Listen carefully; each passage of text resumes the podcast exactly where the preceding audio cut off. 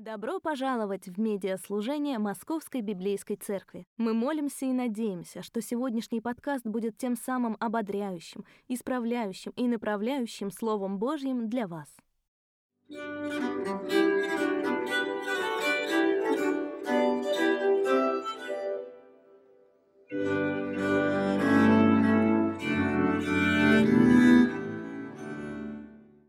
Приветствую вас с любовью Господа нашего Иисуса Христа. Бывают ситуации в браке, когда, когда терпение заканчивается. Бывают ситуации, когда кажется, что простить то, что происходит, не то, что невозможно, на это просто, просто нет сил. Это могут быть какие-то единичные действия, но это может быть также и определенная история. История пренебрежения, история грубости, история нелюбви, история, история, когда вот эти вот маленькие действия накапливаются одно за другим, одно за другим и приводят к тому, что распадается, распадается брак, распадается семья. Писательница Валерий Вензер так описывает как раз подобное, подобное событие. Она очень буднично говорит о расставании со своим мужем в одном из кафе Парижа во время, во время их отпуска. Она пишет, ну вот и хорошо, сказал он, это было все. Это было все, что произошло с нами. В воздухе не было никакого напряжения. Неприятные впечатления прошедшего дня, когда из-за того, что я неправильно прочитала по карте, мы заблудились в Ньюли, были забыты обоюдному молчаливому согласию, чтобы зря не волновать гладкую поверхность. Мы никогда не говорили вслух о том, насколько неудовлетворительными были наши ночные ритуалы, которые, видимо, от недостатка воображения у меня никогда не ассоциировались с любовью. Я сидела, сложив руки на коленях, а жужжание в голове стало тоньше и выше тоном, превратилось в скулящий электрический шум в черепе. Я вышла. Эти вот два слова «я вышла» описывают как раз то, как она расстается со своим мужем, как то, что какие-то небольшие проблемы приводят к тому, что сил бороться за брак, сил бороться за семью, сил прощать у нее больше нет. Но это может быть также и какое-то единичное действие. Это может быть насилие, это может быть измена, это может быть что-то еще. Для страны, которая которая говорила о том, что, что семья является, является ячейкой общества. На самом деле в Советском Союзе очень откровенно говорили о браке, очень откровенно говорили о семье, о тех проблемах, которые есть в браке. Например, в фильме «Любовь и голуби» мы видим с вами как раз подобного рода, подобного рода одно единичное действие. Картина Владимира Меньшова. За эту картину почему-то, в отличие от «Москвы слезам не верит», ему Оскара не дали. Наверное, американцы не понимают загадочную русскую душу. Но здесь как раз все очень буднично. Василий Кузякин, а, работник леспромхоза, получает счастливый билет, оказывается, оказывается на море, где он встречается со своей коллегой, с которой у него закрутился роман. При этом Василий женатый человек, у него есть жена Надежда, у него есть а, старший сын Леня, а, старшая, старшая, старшая дочь Люда, которая недавно вернулась, чтобы жить вместе с ним, а также младшая, младшая дочь Оля. И вот роман, который у него закрутился, роман с а, Раисой, который исполняет Людмила Гурченко, Раиса описывает этот роман следующим образом. «Мы из разных социальных пластов, но ведь нас судьба связала». На что Василий отвечает, «Да какая судьба? По пьянке закрутилась, и не выберешься». И вот это вот единичное действие, да, которое разрушает всю семью, но каким-то образом в конце фильма мы видим с вами счастливый конец. Мы видим с вами, что надежда находит в себе силы для того, чтобы простить, для того, чтобы, для того, чтобы вернуть мужа. А так часто этих сил нет. Речь в данном случае идет не о том, что необходимо терпеть в браке. Речь в данном случае идет не о том, что развод невозможен ни при каких обстоятельствах в браке. Речь не об этом. Речь не о том, что а, Речь идет не, не о том, что если бьет, значит любит. Не о том, что необходимо, необходимо смириться вот с этим. Речь о другом. Речь о том, когда один из супругов искренне сожалеет о том, что произошло, когда один из супругов не просто просит прощения, но готов делать все необходимые шаги для того, чтобы примириться, а у другого супруга в этот момент просто нет сил. Ситуация, с которой я сталкиваюсь достаточно часто, когда на протяжении длительного периода времени происходят какие-то процессы в семье, и, наконец, семья приходит для того, чтобы поговорить, для того, чтобы разрешить эти проблемы, но только, но только слишком поздно. Если бы семья пришла пять лет назад, все было бы намного проще, но сейчас, когда семья приходит, видно, что на протяжении этого времени один пытался бороться за семью, а второй противился. И вот сейчас, когда у первого или первой закончились силы, только тогда только тогда они пришли для того, чтобы попытаться решить, решить свои проблемы. Но сил уже нет. Сил уже нет, и смириться, смириться с этим очень сложно. Запишите себе в ваших бюллетенях сейчас, с чем вам сложнее всего смириться в отношениях? Что вам было бы сложнее всего простить в ваших отношениях, будь то брак или отношения, отношения с вашим другом, отношения с девушкой, с кем-то еще? Что вам сложнее всего простить в ваших отношениях? Сегодня мы посмотрим с вами на ситуацию, которая которой очень сложно смириться. На историю пророка Осии, на историю его семьи, потому что в первых трех главах этого, этой а, книги пророка Осии как раз отражается его личная история, отражается его личная семья. И в этой семье, в этой истории мы видим с вами небольшой секрет. Мы видим с вами, что мы находим силы для того, чтобы прощать, для того, чтобы, для того, чтобы восстанавливать отношения в том прощении, которое мы обрели в Господе. Прощенные люди прощают людей, прощенные люди прощают других.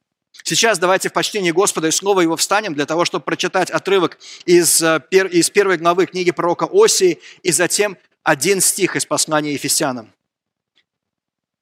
Когда Господь начал говорить через Осию, Он сказал ему, «Пойди, возьми себе в жены блудницу, и с ней детей ее разврата, потому что эта земля погрязла в ужасном распутстве, отвернувшись от Господа». Итак, он взял себе жены Гомерь, дочь Евнаима. И она забеременела и родила ему сына. И тогда Господь сказал Оси, назови его Изриэль, потому что я вскоре, потому что вскоре я накажу дом Иуя за в Израиле и положу конец царству дома Израиля. В тот день я сокрушу лук Израиля в долине Изриэль. Гомерь вновь забеременела и родила дочь. Тогда Господь сказал Оси, назови ее Нурухама, потому что я уже больше не помилую дом Израиля и не буду прощать его, но я помилую дом Иуды и спасу их не луком, не мечом или битвой, не конями и всадниками, а силой Господа их Бога. После того, как, как Гомерь отняла Нурухаму от груди, она забеременела и родила еще одного сына. Тогда Господь сказал, назови его Ноами, потому что вы не мой народ, и я не ваш Бог. И все же число израильтян будет как морской песок, который нельзя измерить или сосчитать. И там, где им было сказано, вы не мой народ, они будут названы сынами живого Бога. Народ Иуды и народ Израиля будут объединены, назначат одного вождя и выйдут из земли переселения, потому что велик будет день Израиля. Будьте добры друг к другу. Проявляйте сострадание, прощайте друг друга, как Бог во Христе простил вас. Это Слово Божие. Будем благодарны за него. Давайте помолимся. Отец наш Бог, мы приходим к Тебе и просим Тебя, помоги нам увидеть величие, глубину, помоги нам увидеть высоту Твоей любви, чтобы в осознании того прощения, что было даровано нам, Господь, мы могли прощать. Во имя Твое Святое молимся, Отца, Сына и Духа Святого. Аминь. Садитесь, пожалуйста. Что мы рассмотрели с вами в прошлый раз? Мы увидели, что если ругаться правильно, то даже конфликты скрепляют брак. Если ругаться правильно, то даже конфликты скрепляют брак. И вот для того, чтобы ссориться, не переступая вот эту, эту невидимую черту, для того, чтобы не нарушать правила, правила в ссорах, нам необходимо осознавать источник конфликтов, нам необходимо отпускать обиду, нам необходимо окружать любовью, а не стремиться изменить, и нам необходимо отказаться от соблазна пожаловаться. Нам необходимо отказаться от соблазна пожаловаться кому-то. Бывают ситуации, когда мы вынуждены признаться, что проблема не в том, что мы не хотим прощать. Проблема не в том, что мы не готовы к этому. Проблема в том, что мы просто не знаем, каким образом это сделать. То есть та обида, та боль, та горечь, те шрамы, которые остались настолько глубоки в нашей жизни, что когда мы слышим о том, что мы должны простить точно так же, как прощает Христос, нам очень сложно это сделать мы не понимаем, что это означает. Это очень высокие, очень правильные слова, с которыми очень сложно разобраться. Поэтому давайте посмотрим на те шесть шагов, которые мы делаем для того, чтобы простить другого человека. Первое, что мы делаем, мы, а, первое, что мы делаем, мы, мы, признаем, мы признаем нашу вину. Мы признаем нашу вину за то, что, за то, что произошло, за то, за то, что мы сделали. Потому что даже тогда, когда в конфликте Кажется, что один виноват намного-намного больше. На самом деле не бывает ситуации, где кто-то виноват целиком и полностью. В любой ситуации виноваты оба. В любой ситуации есть ответственность двух людей. И речь заключается не в том, чтобы переложить вину сейчас с жертвы на того, кто действительно виноват в ситуации. Речь не об этом. Речь о том, что, опять-таки, нет совершенно невиновных. В любой ситуации У каждого из нас есть своя зона ответственности, у каждого из нас есть вещи, за которые отвечаем именно мы, и вещи, в которых мы можем признать, признать вину. И мы не просто признаем вину, мы просим прощения за это. Мы предметно просим прощения за это. И если необходимо, мы готовы возместить ущерб для того, чтобы, для того, чтобы восстановить отношения. Это первое, с чего мы начинаем. Второе, что мы делаем, мы прощаем в нашем сердце. Мы не ждем до тех пор, пока, пока кто-то попросит прощения. Мы начинаем с того, что мы прощаем в нашем сердце. Мы прощаем для того, чтобы справиться с горечью. Мы прощаем для того, чтобы справиться с обидой. Мы прощаем для того, чтобы мы могли жить дальше, для того, чтобы не быть запертыми в этом аду, который Кнайв Льюис описывает как ад, запертый изнутри. Чтобы не быть запертым в этом аду. Кто-то сказал, что кто-то сказал, что жена, жаждать мести – это все равно, что пить яд, надеясь, что умрет другой человек. Вот в этой ситуации мы не пьем яд, надеясь, надеясь, что умрет другой человек. Мы прощаем. Мы прощаем, прежде чем происходит что-то еще. И есть очень простая, простой тест, лакмусовая бумажка, которая помогает нам определить, простили мы на самом деле или нет. Когда мы думаем о людях, которые сделали что-то против нас, когда мы, когда мы думаем о людях, которые каким-то образом согрешили против нас? Вспыхивает ли что-то в нашей душе? Начинаем ли мы злиться в нашей душе? Начинаем ли мы злиться, продумывая вот этот конфликт раз за разом или нет? Потому что прощение примирение на самом деле это не единовременное действие. Когда Петр приходит ко Христу и спрашивает его, сколько раз мне нужно простить моего брата, ожидая, что Христос сейчас похвалит его за правильный ответ семь раз. Иисус говорит ему, нет, семидежды семь. 7, 7 на 70. То есть это процесс, который повторяется раз за разом. Порой прощение необходимо, нам необходимо возвращаться к нему раз за разом, потому что всякий раз, когда мы думаем о человеке, что-то всколыхнулось в душе, что-то вновь вспыхнуло в душе. И вот до тех пор, пока это не успокоится, нам необходимо прощать вновь и вновь и вновь и вновь. Мы это делаем для себя. Мы это делаем до того, как кто-то еще попросит нас прощения, потому что, опять-таки, мы это делаем, чтобы справиться с горечью в нашей душе прежде всего, а не примириться с другим человеком. И вот только после этого мы переходим к тому, что мы позволяем другому человеку предметно попросить прощения. То есть не общие фразы, используя не общие фразы «прости меня, пожалуйста», а используя как раз конкретные предметные фразы «прости меня за что?» За конкретные действия. И мы не, просто, мы не просто позволяем другому человеку просить прощения, мы также предоставляем возможность другому человеку возместить ущерб. Потому что если я, например, взял у кого-то из вас, скажем, полтора миллиона рублей, ну, вы решили, что пастор церкви не обманет, можно одолжить ему полтора миллиона рублей, я одолжил у вас полтора миллиона рублей и не вернул. Не в смысле вовремя, а не вернул вообще. И при этом я признал свою вину, я пришел к вам, и я сказал, простите меня, пожалуйста, за то, что я взял у вас полтора миллиона рублей и не вернул. Простите меня. Больше так не буду. Но деньги я все равно не вернул. Видите, в чем проблема? Очень часто мы просим прощения, но мы не готовы работать для того, чтобы возместить нанесенный ущерб. Мы часто не готовы к тому, чтобы, чтобы работать над тем, чтобы восстановить отношения. Именно поэтому необходимо не только, не только предоставить возможность попросить предметное прощение, но и также предоставить другому возможность возместить ущерб. И вот только после этого мы переходим к тому, чтобы простить и приступить к процессу восстановления отношений. Потому что этот процесс на самом деле потребует очень-очень длительного времени. Мы приступаем к процессу восстановления отношений, и последнее, что мы делаем, Бог всеведущий. Он знает все. Поэтому, когда мы говорим о том, что Господь прощает что-то, это не означает, что Он больше не помнит о том, что мы сделали. Но, как говорил один мой друг, он говорил, «А, когда мы ссоримся с женой, моя жена становится историчной. Я говорю, ты имеешь в виду истеричной? Он говорит, нет, нет, я имею в виду историчной. Она начинает вспоминать мне сразу все, что я когда-либо сделал неправильно все, у нее длинный список, и она прям идет по этому длинному списку. Она становится историчной, она идет по длинному списку всего, что я когда-либо сделал неправильно. Когда мы прощаем, когда мы приступаем к восстановлению отношений, мы не говорим о том, что мы каким-то образом забыли то, что было сделано. Потому что невозможно забыть. Мы помним, но мы не вспоминаем. Мы не вспоминаем и мы не напоминаем. Вот что делает Господь с нами. Господь знает о наших грехах. Он помнит о наших грехах, но Он никогда, ни при каких обстоятельствах не вспомнит нам эти грехи и не напомнит нам об этих грехах, потому что они уже прощены, потому что они уже омыты. И вот с этим, с этим отношением мы подходим с вами к тому, как раз, чтобы понять, что прощенные, прощенные люди на самом деле прощают, прощают других людей. Прощенные люди прощают других людей.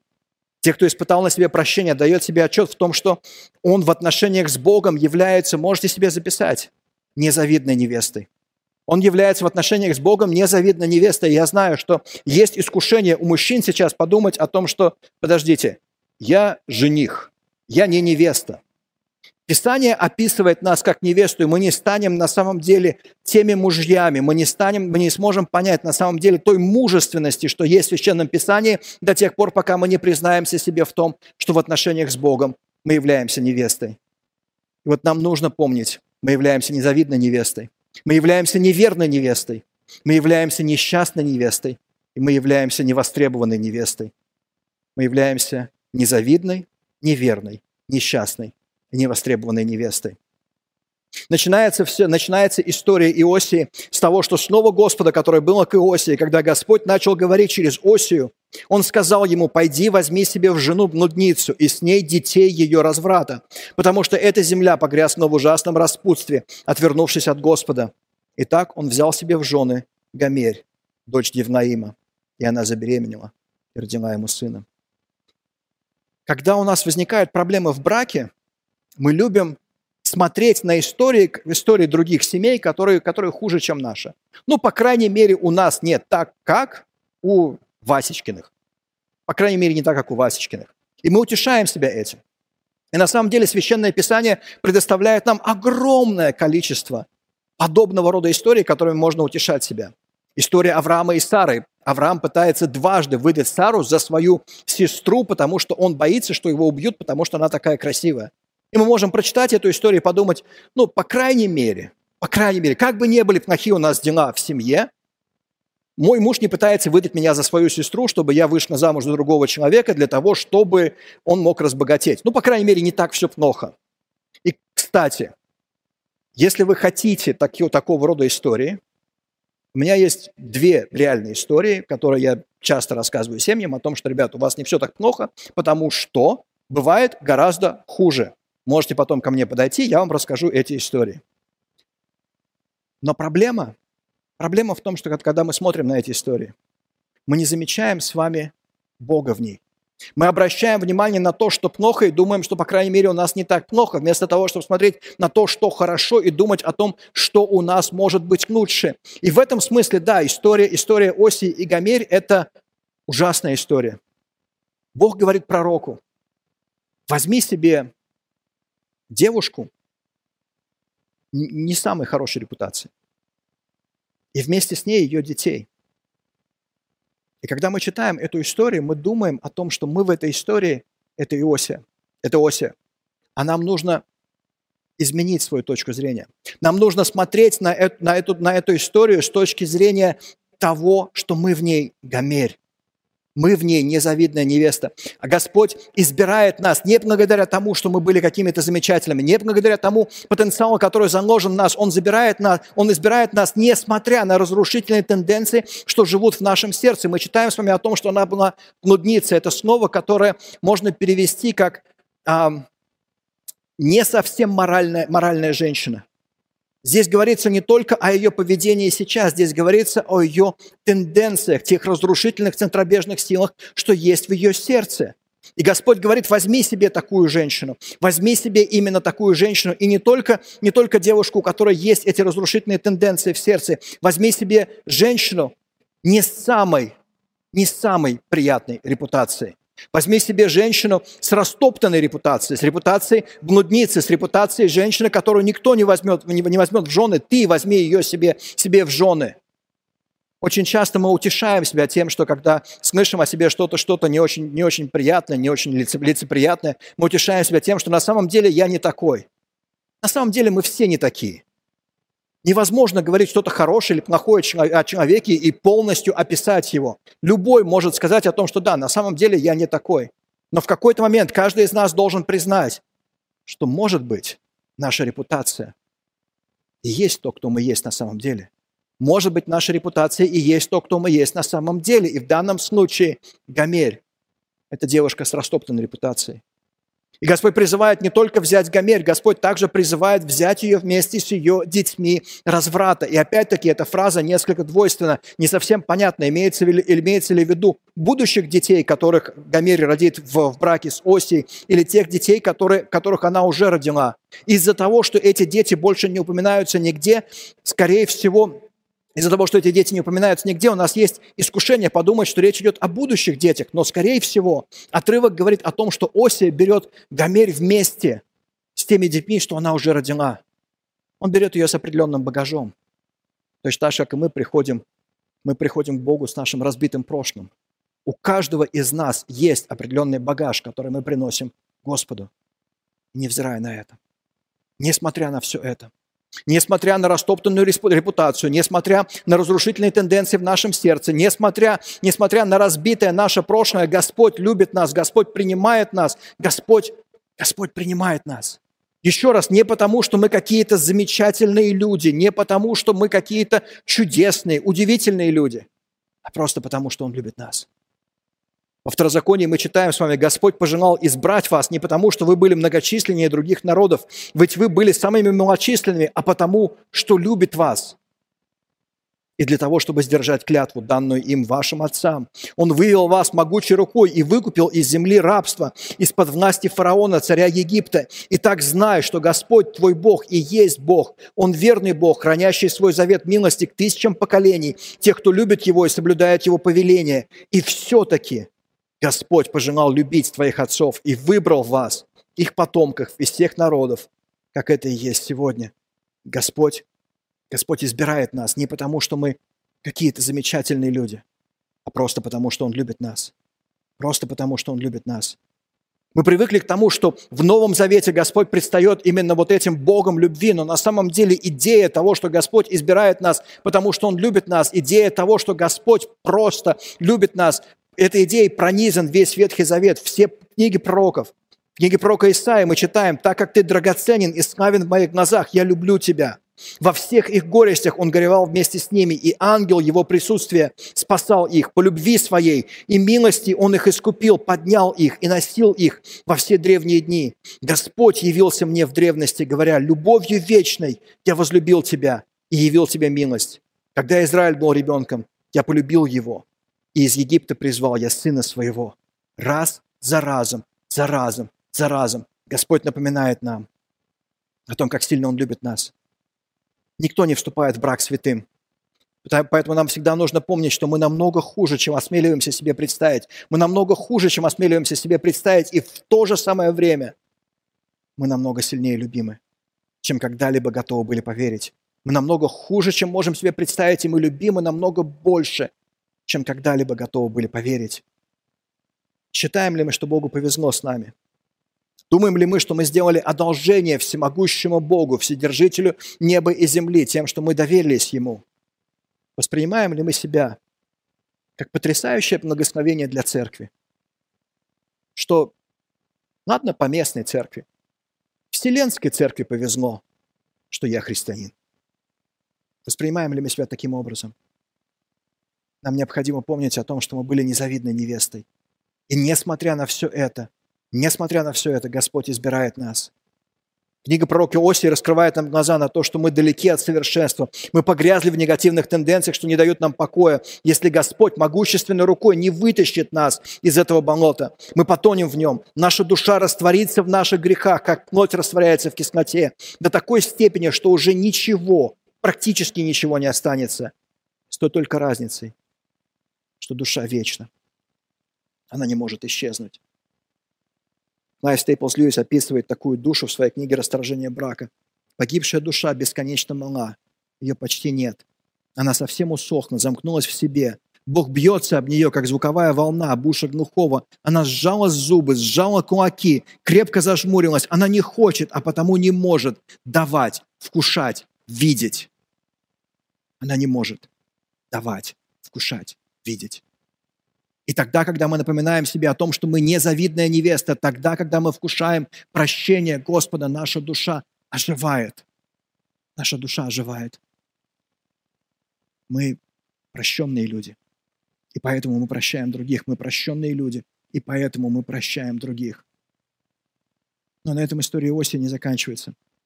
Гомерь вновь забеременела и родила дочь. Тогда Господь сказал Осии, назови ее Норухама, потому что я больше уже не помилую дом Израиля и не буду прощать его, но я помилую дом Иуды и спасу их не нуком, мечом или битвой, не конями и всадниками, а силой Господа их Бога. После того, как Гомерь отняла Норухаму от груди, она забеременела и родила еще одного сына. Тогда Господь сказал, назови его Ноами, потому что вы не мой народ, и я не ваш Бог. Как бы сильно мы не любили другого человека, мы не в силах поменять его. Как бы сильно мы не любили другого человека, мы, мы, не, мы не в силах поменять его, и мы не в силах изменить себя. Мы не можем изменить себя. Лишь любовь Бога может по-настоящему преобразить нас. Она способна покорить нашу неверность Ему.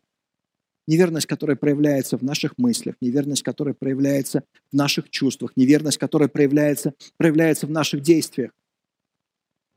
Возможно, Ося надеялся изменить, изменить Гомерь. Но история, история развивается не в его пользу. И все доходит до такой степени, что вот это имя Ноами буквально означает «не мой». Представляете, что должно произойти в сердце отца, чтобы когда появляется на свет его сын, он сказал, имя его будет не мой. Это не мой ребенок. Это не мой ребенок. Нам кажется иногда, что мы приходим к Богу, как, э, как знаете, герой романа «Пигмалион», когда а, все, что нужно было сделать, это чуть-чуть, чуть-чуть исправить произношение. То есть роман «Пигмалион» строится, один из самых знаменитых романов э, Бертрана Шоу, на том, что два человека спорят о том, можно ли, а, можно ли изменить жизнь продавщицы цветов и Найза Дулитл. А, которая говорит на кокне, язык э, лондонского рабочего класса. И вот как раз профессор лингвистики говорит о том, что через полгода я буду заниматься с ней, и через полгода она сможет предстать в высшем обществе, она может предстать в свете, я познакомлю всех с, с этой девушкой, как с герцогиней, и никто не сможет отличить, а, отличить в ней простую продавщицу, продавщицу цветов. И мы думаем о том, что когда мы приходим к Богу, что Господь ну, приблизительно меняет нас точно так же. Что мы очаровательные люди. Да, конечно же, у нас есть свои слабости, которые мы предпочитаем называть изюминкой. И все, что нужно сделать в нашей жизни, это чуть-чуть подправить нас, это, это чуть-чуть изменить нас, это, это исправить наше произношение, и все. И дальше, дальше мы будем потрясающими людьми. Но это не так. Господь принимает нас, Господь преображает нас, несмотря на то, что раз за разом мы продолжаем быть неверными Ему. Раз за разом мы продолжаем, раз за разом мы продолжаем себя вести вот таким неподобающим образом. Раз за разом мы изменяем Ему в наших мыслях, в наших чувствах, в наших действиях. Раз за разом. И несмотря на все это, Господь сохраняет свою верность, сохраняет свою верность нам. Несмотря на все это, Он продолжает любить нас. Несмотря на все это, Он продолжает проявлять к нам свою благодать. Думаем ли мы сегодня о том, что наша любовь изменит нашего мужа или жену? Считаем ли мы, что наша преданность каким-то образом сделает их преданными? Отдаем ли мы себе отчет в том, что мы не в состоянии не то, что поменять другого человека, мы не в состоянии сами измениться?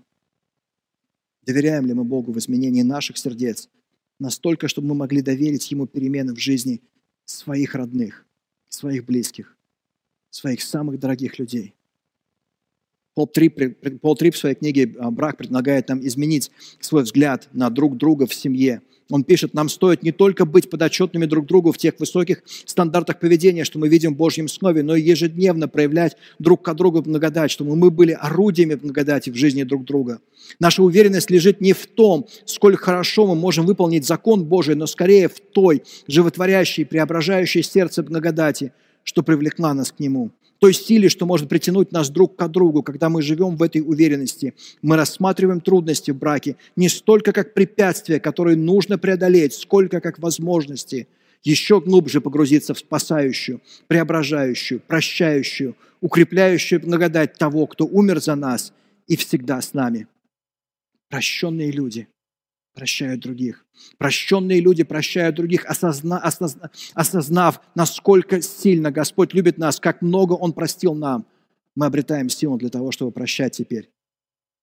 Тогда, когда сил прощать нет.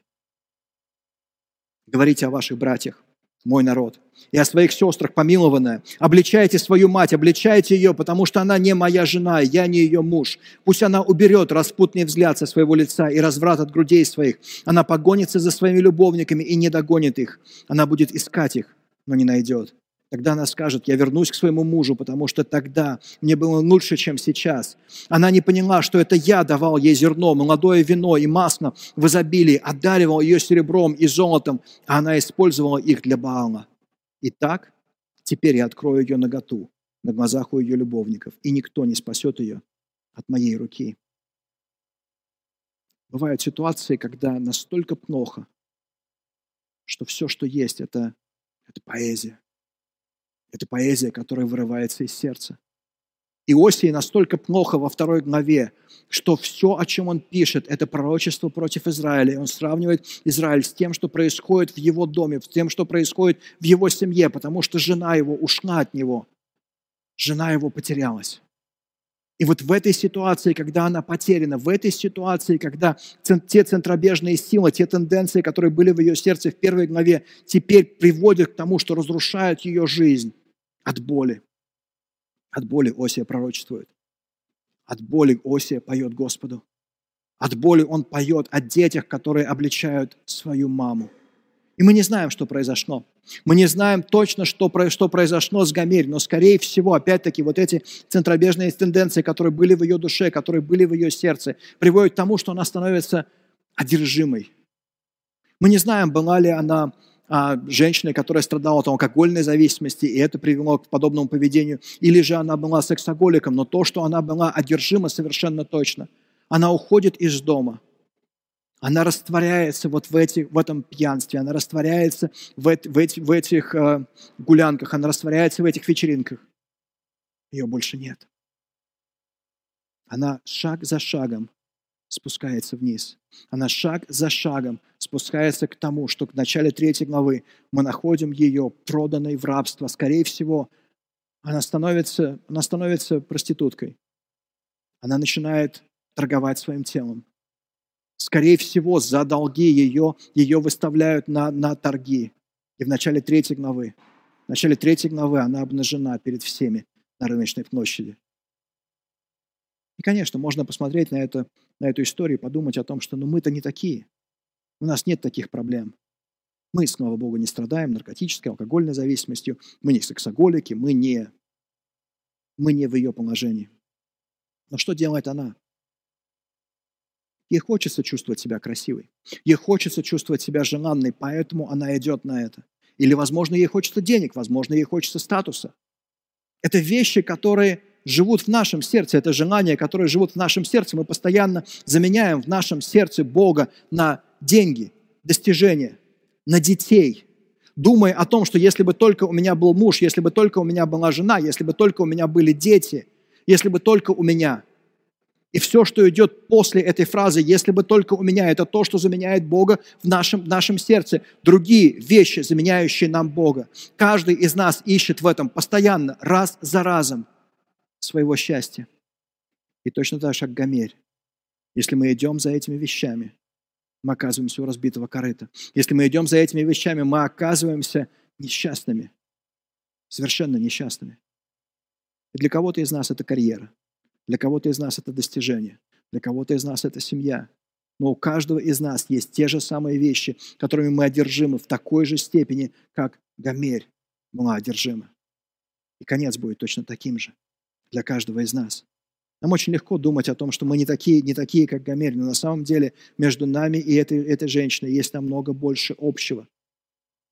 Отдаем ли мы себе отчет в том, что можно не быть алкоголиком, можно не быть сексоголиком, можно не быть наркоманом, но все равно быть человеком глубоко зависимым. Можно быть человеком глубоко зависимым от своих детей. Можно быть человеком глубоко зависимым от идеи жениться, от идеи выйти замуж, от идеи семьи. Можно быть человеком глубоко зависимым от своей карьеры, от своей работы. Можно быть человеком глубоко зависимым от этого. Знаем ли мы наши зависимости? Понимаем ли мы, что именно используем для того, чтобы заполнить пустоту в нашем сердце? И самое главное, помним ли мы, чем бы мы ни стремились заменить Бога в нашей душе, мы будем глубоко разочарованы и растоптаны. Чем бы мы ни стремились заменить Бога в нашей душе, мы будем глубоко разочарованы и растоптаны. Прощенные люди, прощенные люди прощают других. И сказал мне Господь, иди снова, и прояви любовь к жене своей, хотя она блудница, и ее любит другой. Люби ее, потому что как Господь любит народ Израиля, хотя Он обращается к другим богам и любит их лепешки с изюмом. И так я выкупил ее за 15 шекелей и хамер, или тек ячменя. Тогда я сказал ей, ты должна пожить у меня много дней, ты не должна быть блудницей, не должна ни с кем спать, я буду поступать так же. В книге «Песнь песни» мы читаем, «Отведи свои глаза от меня, потому что они волнуют меня. Человечество проделало огромный путь. Человечество проделало огромный путь от этой рыночной площади. То, что происходит с Гамель, скорее всего, она выставлена на торги для того, чтобы каким-то образом компенсировать те затраты, что были, чтобы, те долги, что, она, что у нее есть. Она не может выплатить эти долги. Возможно, эти долги как раз ее сутенеру. И он выставляет ее на рыночной, рыночной площади, и она обнажена для того, чтобы покупатели видели тот товар, который они покупают, чтобы они видели, что именно они приобретают. И вдруг, вдруг она слышит голос своего мужа. И мы проделали огромный путь вот от этой рыночной площади. Мы проделали огромный путь от того момента, когда люди выставляют себя на продажу. Казалось бы. Но как часто мы поступаем именно так же. Как часто мы выставляем себя для того, чтобы другой оценил и приобрел нас. Как часто мы выставляем себя для того, чтобы, для того, чтобы кто-то по достоинству оценил нас и принял нас. Как часто наша уверенность в себе зависит от того, оценит ли нас кто-то другой или нет. В середине прошлого века была очень популярная песенка «Стоят девчонки». Наверняка вы ее слышали. Сегодня праздник у девчат, сегодня будут танцы, и щеки девушек горят, с утра горят румянцем – Пришли девчонки, стоят в сторонке, на точке в руках теребят, потому что на 10 девчонок, по статистике, 9 ребят. Потому что на 10 девчонок, по статистике, 9 ребят. Вот только порой кажется, что статистика середины прошлого века стала еще хуже. И по статистике на 10 девчонок, может быть, 9 ребят, но адекватных из них может быть только трое – И вот это вот ощущение невостребованности, ощущение того, что ты делаешь все от тебя зависящее, а тебя не оценивают по достоинству. Ощущение, с которым сталкивается Гомерий, ощущение, которое напоминает нам как раз о том, как Господь выкупает нас. Осия тратит половину. Мы видим в Священном Писании, в Левите, в, а, в книге Исход, мы видим с вами, что цена женщины, раб, раб, цена рабыни была 30 шекелей. Осия тратит 15. Он тратит половину. Но Господь покупает нас не на распродаже.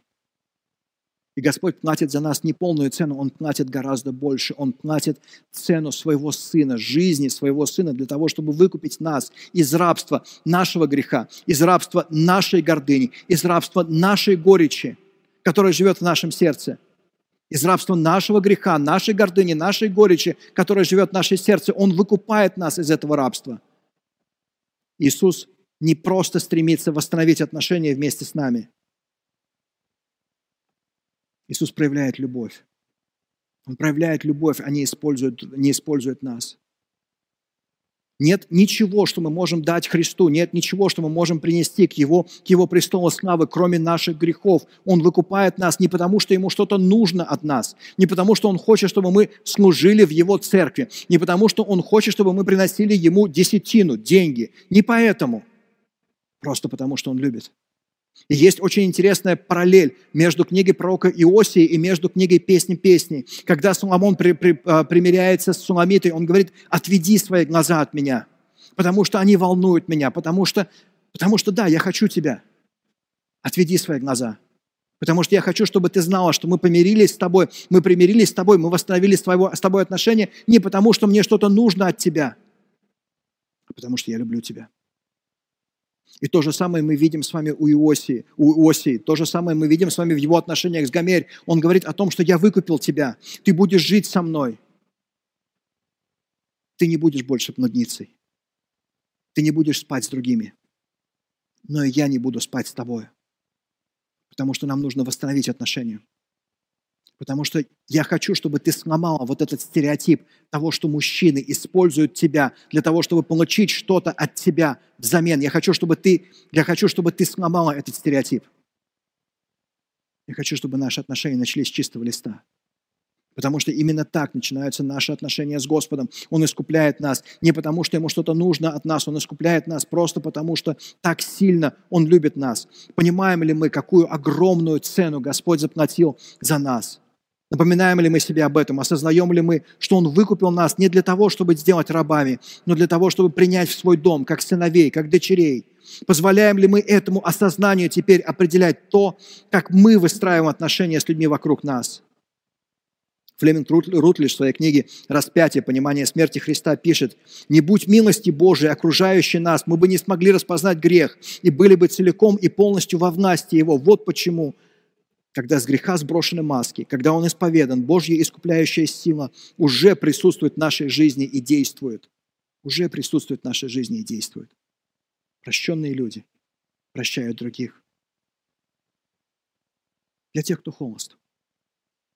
Глядя на конфликты, с которыми мы сталкиваемся, глядя на все то, что происходит вокруг нас, у нас есть два искушения, но нам нужно противостоять им.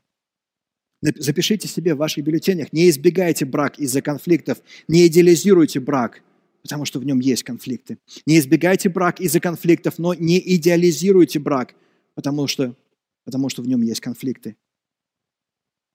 С одной стороны, с одной стороны, мы можем страшиться брака. С одной стороны, мы можем страшиться его, потому что мы сталкиваемся как раз вот с этими, с этими конфликтами, с этими ссорами, с тем, что необходимо будет прощать другого человека, с тем, что необходимо будет примиряться. И, может быть, вы видели это на примере ваших друзей, может быть, вы видели это на примере ваших родителей, и теперь вам необычайно страшно. В этом смысле такие романы, как Анна Каренина, помогают нам совсем, совсем по-другому посмотреть на, на семью и брак. Послушайте для примера диалог Доли – когда она пытается уговорить Каренина не разводиться с Анной. Вы не должны погубить ее. Постойте, я вам скажу про себя. Я вышла замуж, и муж обманывал меня. В злобе, ревности я хотела все бросить. Я хотела сама, но я опомнилась. И кто же? И вот я живу, дети растут, муж возвращается в семью и чувствует свою неправоту. Делается чище, лучше, и я живу. Я простила, и вы должны простить. Алексей Александрович слушал, но слова ее уже были ее уже не действовали на него. В душе его опять поднялась злоба того дня, когда он решился на развод. Он отряхнулся и заговорил пронзительным громким голосом. «Простить я не могу и не хочу, и считаю несправедливым. Для этой женщины я сделал все, а она втоптала все в грязь, которая ей свойственна. Я не злой человек, я никогда никого не ненавидел, но ее ненавижу всеми силами души и не могу даже простить ее, потому что слишком ненавижу за все то зло, которое она сделала мне» проговорил он со, слез, со слезами злобы в голосе. «Любите ненавидящих вас», – стыдливо прошептала Дарья Александровна. Алексей Александрович презрительно усмехнулся. Это он давно знал, но это не могло быть приложимо, приложимо к его случаю. Любите ненавидящих вас, а любить тех, кого ненавидишь, нельзя. Простите, что я вас расстроил. У каждого своего горя достаточно. У каждого своего горя достаточно. Мы можем избегать брака потому что мы боимся оказаться в такой ситуации. Но с другой стороны, мы можем идеализировать брак, мы можем представлять себе брак чем-то совершенным, чем-то замечательным, тем, что в браке у нас все будет хорошо. Потому что конфликты, проблемы – это в других семьях. У нас по утрам будет капучино и свежеиспеченные круассаны. У нас все будет прекрасно, потому что мы такие прекрасные. И всякий раз, когда другие семьи говорят о том, что, ребята, у вас этого не будет, вам нужно приготовиться к тому, что это, это, тяжелый, труд, это тяжелый труд, тяжелая работа, люди думают, нет, нет, нет, нет, нет, у нас все будет замечательно, это единственное, чего мне не хватает в браке. И они идеализируют брак. Нам важно помнить. Нам важно помнить о том, что есть конфликты, есть ссоры. И все то, что в нашей жизни мы тащим за собой в брак. Не избегайте брака. Но не идеализируйте брак. Не, избегайте, не избегайте брака, но и не идеализируйте брак. Обратите внимание буквально, буквально на одну фразу, на одну строчку, которая, которую мы читаем с вами в конце первой главы книги пророка Осии. И все же – и все же число израильтян будет как морской песок, который нельзя измерить или сосчитать. И там, где им было сказано «Вы не мой народ», они будут названы стенами живого Бога. Народ Иуды и народ Израиля будут объединены, назначат одного вождя и выйдут из земли переселения, потому что велик будет день Израиля. И все же, несмотря на то, что мы незавидная невеста, несмотря на то, что мы не, не, не, неверная невеста, несмотря на то, что мы несчастная невеста, несмотря на то, что мы невостребованная невеста. И все же, и все же, нам очень хочется чистоты. Мы боимся порой прийти к Богу, потому что мы думаем, что мы будем отвергнуты им. У Николая Гумилева есть два стихотворения, которые интересным образом перекликаются друг с другом. В первом стихотворении как раз мы видим с вами, оно называется «Я верил, я думал», стихотворение 1912 года. Мы видим с вами вот эту вот идею, этот страх, который живет в душе каждого из нас, что если я приду к Богу, я буду отвергнут. Потому что я чувствую Бога, я ощущаю Его, я знаю, что я был сотворен им, но я боюсь прийти к Нему, потому что Он отвернется от меня. Я верю. Я думал, и свет мне блеснул, наконец, создав, навсегда уступил меня року Создатель. Я продан, я больше не Божий. Ушел продавец. И с явной усмешкой глядит на меня покупатель, летящий горою, за мною несется вчера, а завтра меня впереди ожидает, как бездна. Иду. Но когда-нибудь в бездну сорвется гора. Я знаю, я знаю, дорога моя бесполезна. Мы знаем, что мы Божьи. Но как Гомерь мы чувствуем себя на вот этом, на этой рыночной площади. Я продан, я больше не Божий. Ушел продавец, и с явной усмешкой глядит на меня покупатель. Потому что мы не настолько чисты. Мы не настолько белоснежны для того, чтобы быть принятым, принятым Творцом. И в этих строчках как раз отражается наш страх. В этих строках отражается наш самый большой ужас, что Господь отвернется от нас. В другом своем стихотворении, которое Гумилев пишет за семь лет до этого стихотворения, которое называется «Дева солнца», он описывает как раз одержимость царя вот этой белоснежной невинностью, описывает эту Деву солнца, описывает девушку, которой грезит царь, девушку, которая, когда встречается с ним, отвергает его. Девушку, которая, с которой, когда царь встречается, она отвергает его, потому что она настолько чиста, а он нет – Конец примчался запыленный.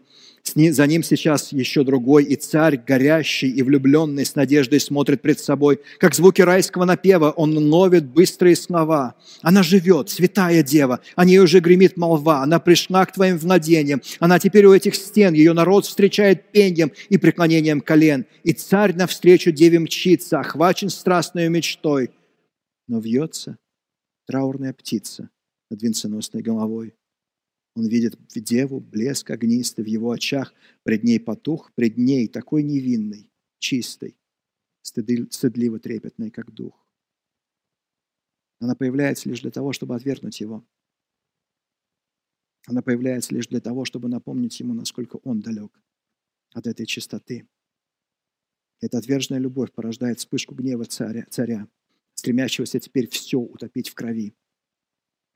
Но глянул царь орлиным оком, и издал он, издал он могучий глаз, и кровь пролилась потоком, и смерть, как буря, пронеслась. Он, как гроза, он гордо губит в палящем зареве мечты за то, что он безмерно любит безумно белые цветы. Но дремлет мир в молчании строгом. Он знает правду, знает сны. И смерть, и кровь даны нам Богом для оттенения белизны. И смерть, и кровь даны нам Богом для оттенения белизны. Мы бы хотели быть невинно чистыми. Мы бы хотели прийти такими к Богу. И вот эта кровь, это смерть. Гумилев пишет их заглавной буквы. Он пишет о, крови, о крови и смерти заглавной буквы, потому что в этом отражается кровь и смерть Иисуса Христа. Того, того, того, кто дарит нам эту белизну, того, кто дарит нам эту невинность, того, кто принимает на себя все то, что отделяет нас от Бога, того, кто становится не, того, кто, кто становится невостребованной невестой, того, кто становится несчастной невестой, того, кто становится погубленной невестой. Он принимает все это на себя. Он погибает на кресте за нас, чтобы подарить нам эту невинность, эту чистоту. Кровь Христа вернула нам белоснежность невинности. Кровь Христа вернула нам белоснежность невинности. И если вы еще не сделали этот шаг веры, если вы еще не обратились к Богу в тихой молитве покаяния между вами и Богом, сделайте это сегодня, сделайте это сейчас. Примите Его дар прощения грехов и жизни вечной. Обратитесь к Нему для того, чтобы эта невинность, для того, чтобы эта чистота стала вашей. Расскажите об этом, приняв таинство святого водного крещения, потому что в крещении как раз мы окунаемся в воду, мы погружаемся в воду и восстаем из нее для того, чтобы напомнить себе о том, что мы очищены, мы омыты кровью Христа. И мы теперь совсем другие. Безусловно, мы не смогли сегодня рассмотреть все вопросы, которые связаны с прощением, с примирением. И самое главное, мы не смогли ответить на вопрос, как быть тем, кто уже в разводе – как быть тем, чей брак уже распался, как в этой ситуации примиряться, как в этой ситуации восстанавливать отношения.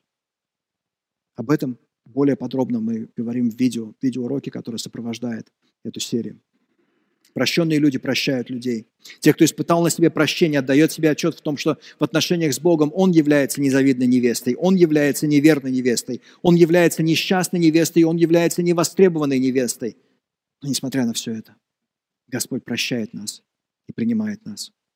Продолжая размышлять о том, как стать правильной половинкой, вместо того, чтобы всю жизнь искать правильную половинку, на следующей неделе мы поговорим с вами о том, как понять и принять свою роль в браке. Как понять и принять свою роль в браке.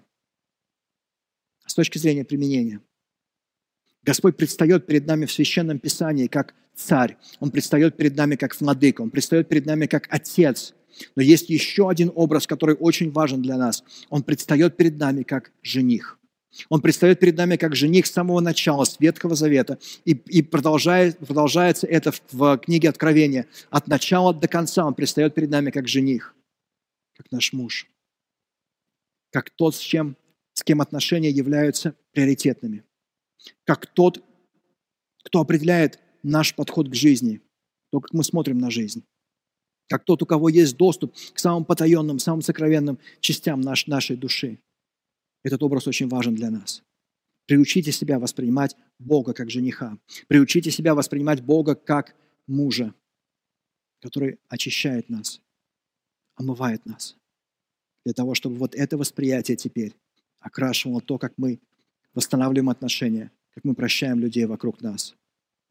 Один из самых важных, самых значимых богословов 20 века Джеймс Пакер а, в своей книге «Слова Божьи» писал, «Нет более насущной потребности в христианстве, чем нужда в обновленном осознании того, чем именно является благодать Божья. Нет более насущной потребности в христианстве, чем нужда в обновленном осознании того, чем именно является благодать Божья. Прощенные люди прощают других. Давайте помолимся. Отец наш Бог, покажи нам, как много Ты простил нам. Покажи нам, Господь, как много Ты сделал для того, чтобы, для того, чтобы мы стали очищенными, омытыми, Твоими сыновьями, Твоими дочерьми, чтобы Ты принял нас. Чтобы мы, как церковь, были бы, были бы невестой, в ком нет порока. Напомни нам об этом, Господь, чтобы в этом мы находили свои силы прощать. И если есть кто-то, кто еще не примирился с Тобой, если есть кто-то, кто еще не знает Тебя – я прошу Тебя, пожалуйста, коснись их сердца сейчас, дай им смелости прошептать Тебе. Я люблю Тебя, Боже. Я устал бежать от Тебя. Я уже устал прятаться от Тебя. Ты видишь меня таким, какой я есть. Ты знаешь меня, Господь, со всеми моими грехами, со всей моей горечью, со всей моей гордыней, Господь. От Тебя не сокрыто ничего из этого. Ты любишь меня. Войди в мою жизнь. Стань моим Богом, будь моим Спасителем. Выкупи меня из рабства моих грехов и ошибок, чтобы я был Твой. Во имя Твое святое молюсь, во имя Отца, Сына и Святого Духа. Аминь. Вы слушали подкаст Московской Библейской Церкви. Скачать материалы домашних дискуссионных групп к этой проповеди можно на нашем сайте библейскаяцерковь.рф. Потратьте пару секунд, чтобы оценить этот подкаст, оставив отзыв. Это поможет и другим людям найти Слово Божие, способное преобразить их жизнь.